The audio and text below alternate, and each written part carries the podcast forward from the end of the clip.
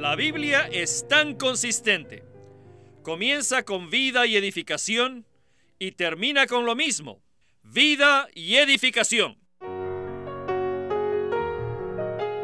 Bienvenidos al estudio Vida de la Biblia. La Biblia es un libro de vida y esta vida es una persona viviente, el Cristo maravilloso y todo inclusivo. Los invitamos a que visiten nuestra página de internet radiolsm.com y allí podrán escuchar gratuitamente todos los programas radiales del Estudio Vida. Queridos radioescuchas, tengo que decirles algo. La Biblia es tan especial, tan maravillosa y tan misteriosa que parece que no hay palabras para describirla.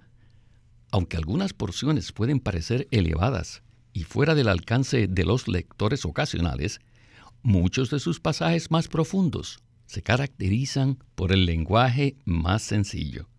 Esto es especialmente cierto en el Evangelio de Juan, y quizás sea una de las razones por las que la gente ama tanto este libro.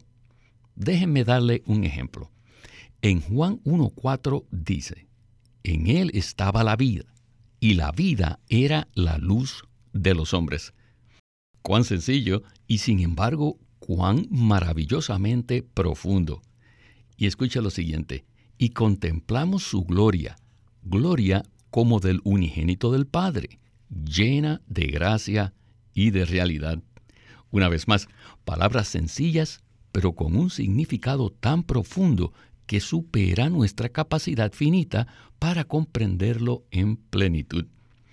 Bueno, parece que todos tenemos nuestro pasaje o versículo o historia favorita del Evangelio de Juan, pero en su núcleo, en su nivel más esencial, ¿qué intenta transmitirnos este libro? Pues bien, el tema central, el pensamiento central del Evangelio de Juan concuerda exactamente con el de las propias escrituras. Y esto consiste en que nos revela los dos puntos primordiales, la vida y la edificación. Y nos alegra mucho que para nuestro primer mensaje del estudio vida del Evangelio de Juan nos acompaña Antonio Hernández. Bienvenido, Antonio. Me alegra estar aquí para el inicio del estudio vida de Juan. Quisiera hacer dos comentarios acerca de su comunión inicial. Uno se refiere a la sencillez tan elegante del Evangelio de Juan. Solo el Señor sabe lo que se necesitó para producir esta clase de constitución en el apóstol Juan, de modo que él pudiera presentar las revelaciones más profundas. Sin embargo, en un lenguaje tan sencillo, que en su mayor parte es de un nivel de segundo grado. Necesitamos prestar atención a esto. Lo segundo que diría es que por ser tan sencillo, quizás suponemos que podemos captar fácilmente la idea. Sin embargo, el hecho es que el Evangelio de Juan ha sido objeto de extravagantes interpretaciones erróneas y de muchas tergiversaciones. Les doy un ejemplo. En la casa de mi padre muchas moradas hay. Esta es una frase muy sencilla, pero la suposición común es que esto se refiere al cielo y que las moradas son palacios o mansiones o algún tipo de morada física en el reino eterno.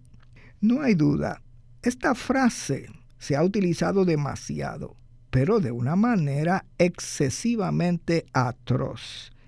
Esto abre el camino a mi segunda observación. La Biblia revela los asuntos principales de la vida y la edificación. La Biblia misma es un libro acerca del Dios triuno como vida para nosotros. Y el edificio de Dios en la vida divina es un edificio orgánico y viviente, el cual es la expresión corporativa de Dios. Pero necesitamos una percepción espiritual y una visión celestial para descubrir lo que se encuentra en la palabra de Dios. Esto está ahí. No estamos inventando nada. No estamos leyendo cualquier cosa en ella. Está ahí. Sin embargo, lo que se presenta allí tal vez no sea evidente para nosotros si es que leemos con ojos seculares, con ojos comunes o con ojos naturales. Les puedo asegurar a nuestros oyentes que todo este estudio vida está repleto, es decir, está lleno de una percepción divina espiritual y de una visión celestial de las escrituras como un todo y del Evangelio de Juan en particular. Y basado en lo que está en la palabra y lo que se revela en el Espíritu, la Biblia es un libro de vida y edificación. El Evangelio de Juan es un Evangelio de vida y edificación. Y esta serie de mensajes del estudio vida de Juan resaltará la vida y la edificación. Creo que no podemos repetir esto lo suficiente. Estas dos palabras tienen que penetrar los corazones y las mentes y los espíritus de los creyentes. ¿Cuáles son estas dos palabras? Vida y edificación. Si queremos conocer a Juan, tenemos que abrirnos a la luz contenida en la palabra respecto a la vida y la edificación. Gracias, Antonio. Esta es una excelente palabra de introducción. Solo quisiera subrayar este asunto de la necesidad que tenemos de alguna intervención celestial para abrir nuestros ojos desde esta perspectiva a llegar a estos dos asuntos, vida y edificación. Si hacemos una crónica de todos los versículos de Juan que tocan el tema de la vida simplemente con la palabra vida, es una lista muy extensa. Y aquí veremos y mencionaremos estos versículos una y otra vez. Así que en cierto sentido, tener la vida revelada, Cristo como vida, revelado en estas páginas, no es tan misterioso. Pero el asunto de la edificación, que es de igual importancia, está aquí mucho más por debajo de la superficie, y sin embargo está absolutamente presente. Así que el asunto de la edificación realmente necesita una revelación especial. ¿No es así, Antonio? Así es. El ejemplo está en Mateo 16, cuando Pedro recibió la revelación del Padre respecto a que Jesús era el Cristo, el Hijo del Dios viviente. Con base en eso, el Señor luego dijo, también os digo que edificaré mi iglesia Necesitamos un espíritu de sabiduría y de revelación para conocer y comprender la edificación que Dios lleva a cabo, lo que Dios quiere decir con la edificación. Finalmente, vemos a Juan de nuevo en el libro de Apocalipsis. Vemos que él fue llevado en espíritu para ver la consumación de la vida y la edificación la nueva Jerusalén, la ciudad del agua viva, la ciudad del árbol de la vida, la ciudad de la luz de la vida, la ciudad de la resurrección.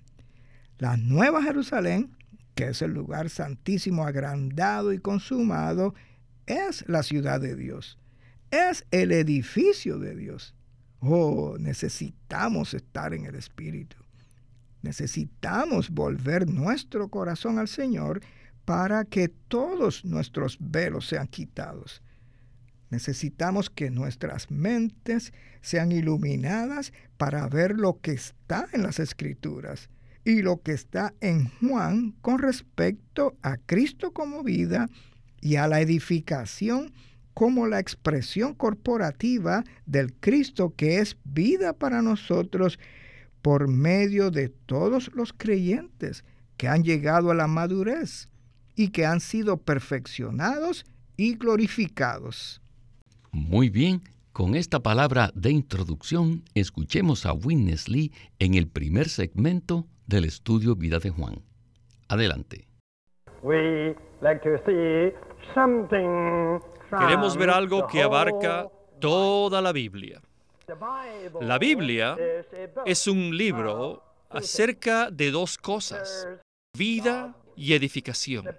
La Biblia comienza con estas dos cosas, con vida y edificación.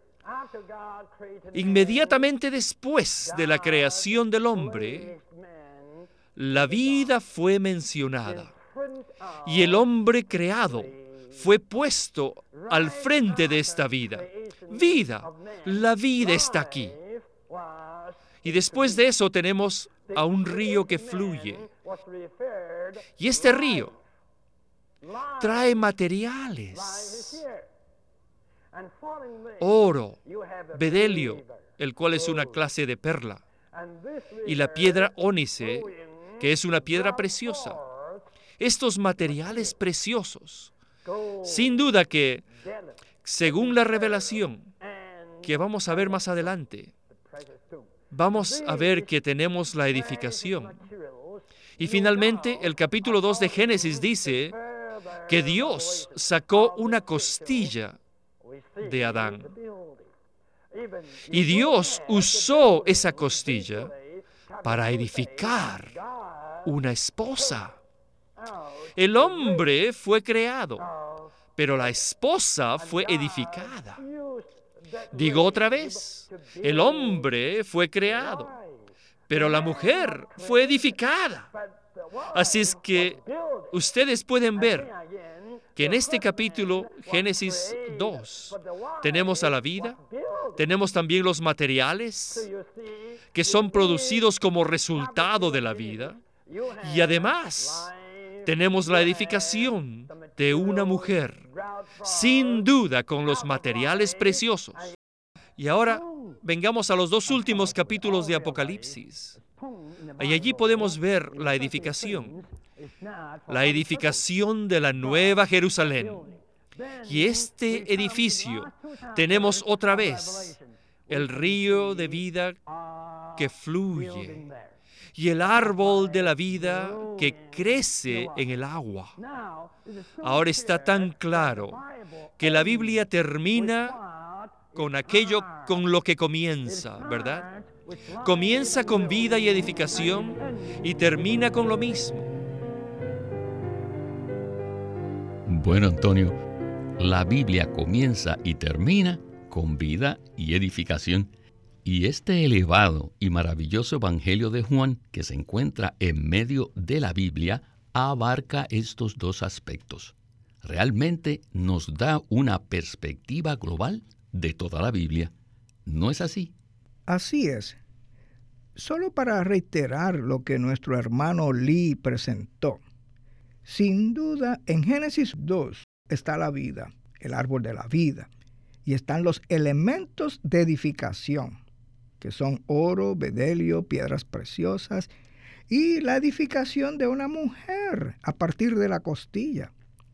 Posteriormente, esto se refleja en los últimos dos capítulos de Apocalipsis, donde hay una ciudad que no es una ciudad física, sino que es una persona, una mujer, una persona corporativa. La vida está allí, el árbol de la vida, y el río de agua de vida están allí. Este es el edificio consumado. Y el Evangelio de Juan es verdaderamente el puente del tiempo, porque Juan se extiende desde la eternidad hasta la eternidad. En el principio se refiere a la eternidad sin comienzo. Y al final del capítulo 1, en el versículo 51, la palabra del Señor Jesús a Natanael fue esta. Veréis el cielo abierto y a los ángeles de Dios subir y descender sobre el Hijo del Hombre. Esto se refiere a la consumación eterna.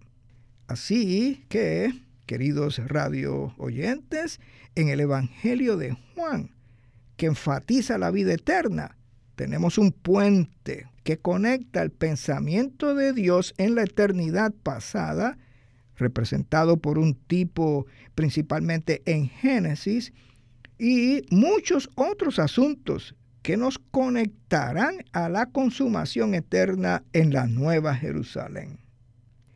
el Evangelio de Juan es el libro perfecto para que nosotros estemos ahora en este puente del tiempo.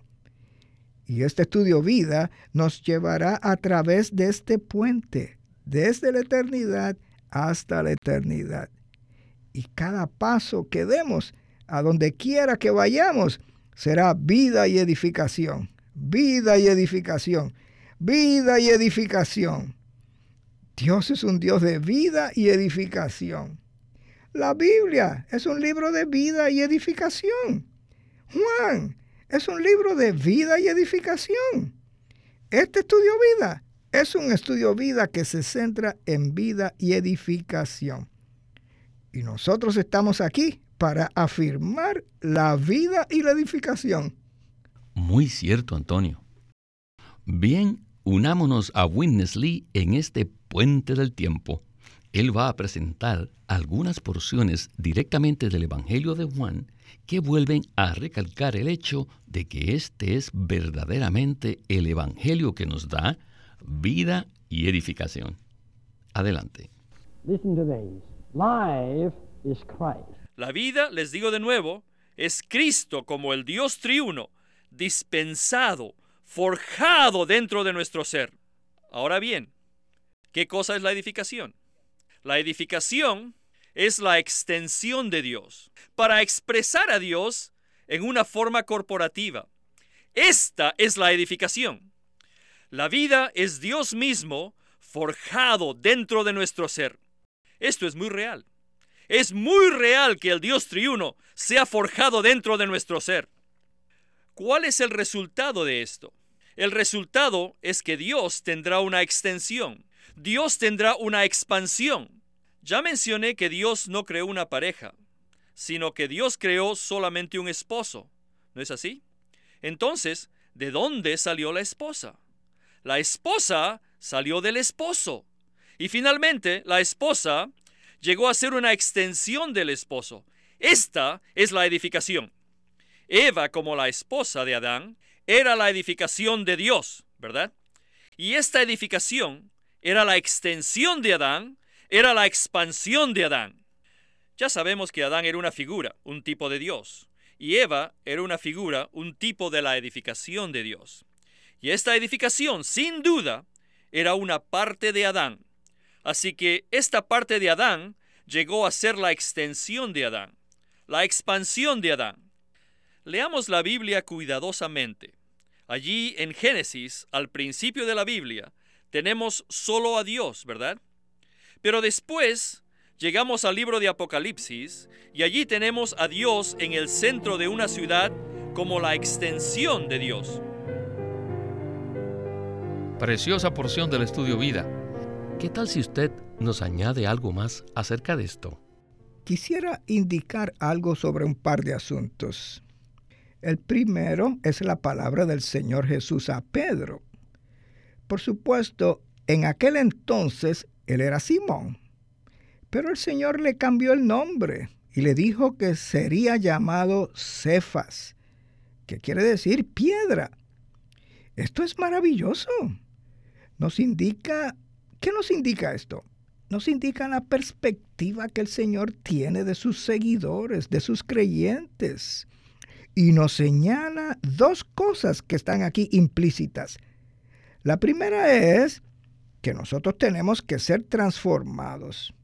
Tenemos que ser cambiados de manera sustancial y esencial en nuestra constitución por medio de la vida que está en la palabra eterna. Y esa vida es el Hijo de Dios, la expresión de Dios. Nosotros hemos sido regenerados. Ahora necesitamos ser transformados para convertirnos en piedras, en piedras vivas y piedras preciosas. Y para ello necesitamos a Cristo como vida en nuestra experiencia y en nuestro disfrute actual. Y luego nos damos cuenta de que no podemos ser individualistas, que no podemos estar aislados, no somos unidades independientes, somos parte de una entidad corporativa. Y el segundo punto que quiero comentar se desprende inmediatamente de esto. Esta entidad corporativa es la casa del Padre. Y la casa del Padre no es el cielo. Y las moradas no son palacios ni mansiones, ni moradas entendidas de manera física en el cielo. No, no es así. Estas moradas son los creyentes que en Cristo moran en el Dios triuno y que tienen al Dios triuno morando dentro de ellos. Así que aquí hay dos cosas que se destacan. La primera es que cada uno de nosotros es una piedra. Sin embargo, somos piedras porque el Señor tiene la intención de transformarnos en esas piedras. Y nosotros somos piedras para el edificio de Dios. Y el edificio es la casa del Padre en Juan 14. Si no vemos la necesidad de que seamos transformados en vida y edificados en vida, anulamos en lo que a nosotros se refiere el propósito eterno de Dios. E interpretamos erróneamente la Biblia y entendemos mal el Evangelio de Juan. Y esto es intolerable. Les digo, Juan es un libro de vida y edificación. La vida nos convierte en piedras y como piedras somos edificados juntamente en la casa del Padre, la cual es una morada mutua para Dios y sus redimidos. Esto es entonces una especie de extracto del Evangelio. Si ponemos juntos el versículo en Juan 1.42 con los versículos 1, 2, 3 y 4 del capítulo 14, vamos a ver que somos piedras en vida para la edificación de la casa del Padre, que es un organismo vivo. La meta de Dios no es el cielo. La meta de Dios es su edificio, donde Él vivirá con nosotros y en nosotros. Y nosotros viviremos con Él y en Él por la eternidad. Esta es la Biblia. En esto consiste el Evangelio de Juan. Y esta es la palabra de este ministerio. Bueno, regresemos a Witness Lee para escuchar un tercer segmento muy corto donde veremos un poco más acerca de lo que realmente es este edificio. Adelante. Al principio era solo Dios solo, sin ninguna expansión, ninguna extensión. Pero a través de todas las generaciones, Dios ha estado trabajando y forjándose a sí mismo dentro de muchos de nosotros. Con el tiempo, todos nosotros llegaremos a ser su edificación. Esta edificación es una extensión de Dios mismo, así que esta edificación llegará a ser la expansión de Dios, y esta expansión expresará en una forma corporativa solo a Dios. Este es el edificio de Dios. La edificación no es solamente que yo dependo de usted y que usted depende de mí. Les digo, esto no es adecuado. Todos tenemos que saber que la verdadera edificación es la extensión de Dios, la expansión del Dios triuno mismo para expresar a Dios mismo en una forma corporativa. Esto es exactamente lo que se revela plenamente en el Evangelio de Juan. Juan revela que el Dios triuno está siendo dispensado en muchos creyentes y todos los creyentes que han tenido la transfusión e infusión del Dios triuno llegan a ser la extensión del Dios triuno. Esta extensión es la expansión, la edificación y la expresión de Dios. Esta es la revelación del Evangelio de Juan. Yo les pediría que notaran esto, pero no solo en sus cuadernos, sino también en su corazón. Antonio, ciertamente este no es un estudio bíblico común y corriente, ¿verdad? Acabamos de recibir una exhortación que me pareció realmente impactante. ¿Qué nos puede usted comentar al respecto? Lo único que quisiera recalcar aquí, después de esta última porción del hermano Lee, son tres palabras impactantes. Agrandamiento, expansión y expresión. Dios en sí mismo es infinito. Dios no aumenta ni disminuye. Dios en su ser no puede ser agrandado. Sin embargo, Dios es agrandado en el sentido de que Él se imparte a sí mismo en Cristo como espíritu en millones de creyentes, haciendo de nosotros su complemento, de la misma manera como Eva era el complemento de Adán. Y es en este sentido que Dios es agrandado. Al principio, la expresión de Dios estaba solamente en Cristo, el Hijo. Finalmente, la expresión de Dios será una persona corporativa compuesta por incontables millones de hijos glorificados. En la economía de Dios, esto es su agrandamiento. Este agrandamiento es también la expansión de Dios. Así como los pámpanos que crecen y se extienden son la expansión de la vid. La vida es Cristo, quien es Dios encarnado, y este agrandamiento y expansión constituyen una expresión corporativa. Esta expresión es el edificio de Dios. El edificio entonces es Dios agrandado y expandido, en el sentido no de que Él mismo en su ser se agranda o se expande, sino en el sentido de que Dios entra en nosotros y se agranda al extenderse en nosotros, al llenarnos y rebosar desde nuestro interior. Y por medio de la predicación del Evangelio, Dios se expande. La meta de todo esto es una expresión corporativa. En esto es que consiste la edificación. En esto consiste la casa del Padre. En esto consiste la Nueva Jerusalén. En esto consiste la iglesia. Y el propósito de Dios consiste en obtener esto. Antonio, tengo que dar un fuerte amén a lo que usted acaba de decir. Muchas gracias por acompañarnos en el estudio Vida de la Biblia con Winnesley. En verdad ha sido un privilegio estar aquí en el programa. He disfrutado mucho. Alabado sea el Señor por vida y edificación. Queremos animarlos a que visiten nuestra página de internet libroslsm.com. Allí encontrarán los libros impresos del Ministerio de Watchman Nee y Witness Lee. libroslsm.com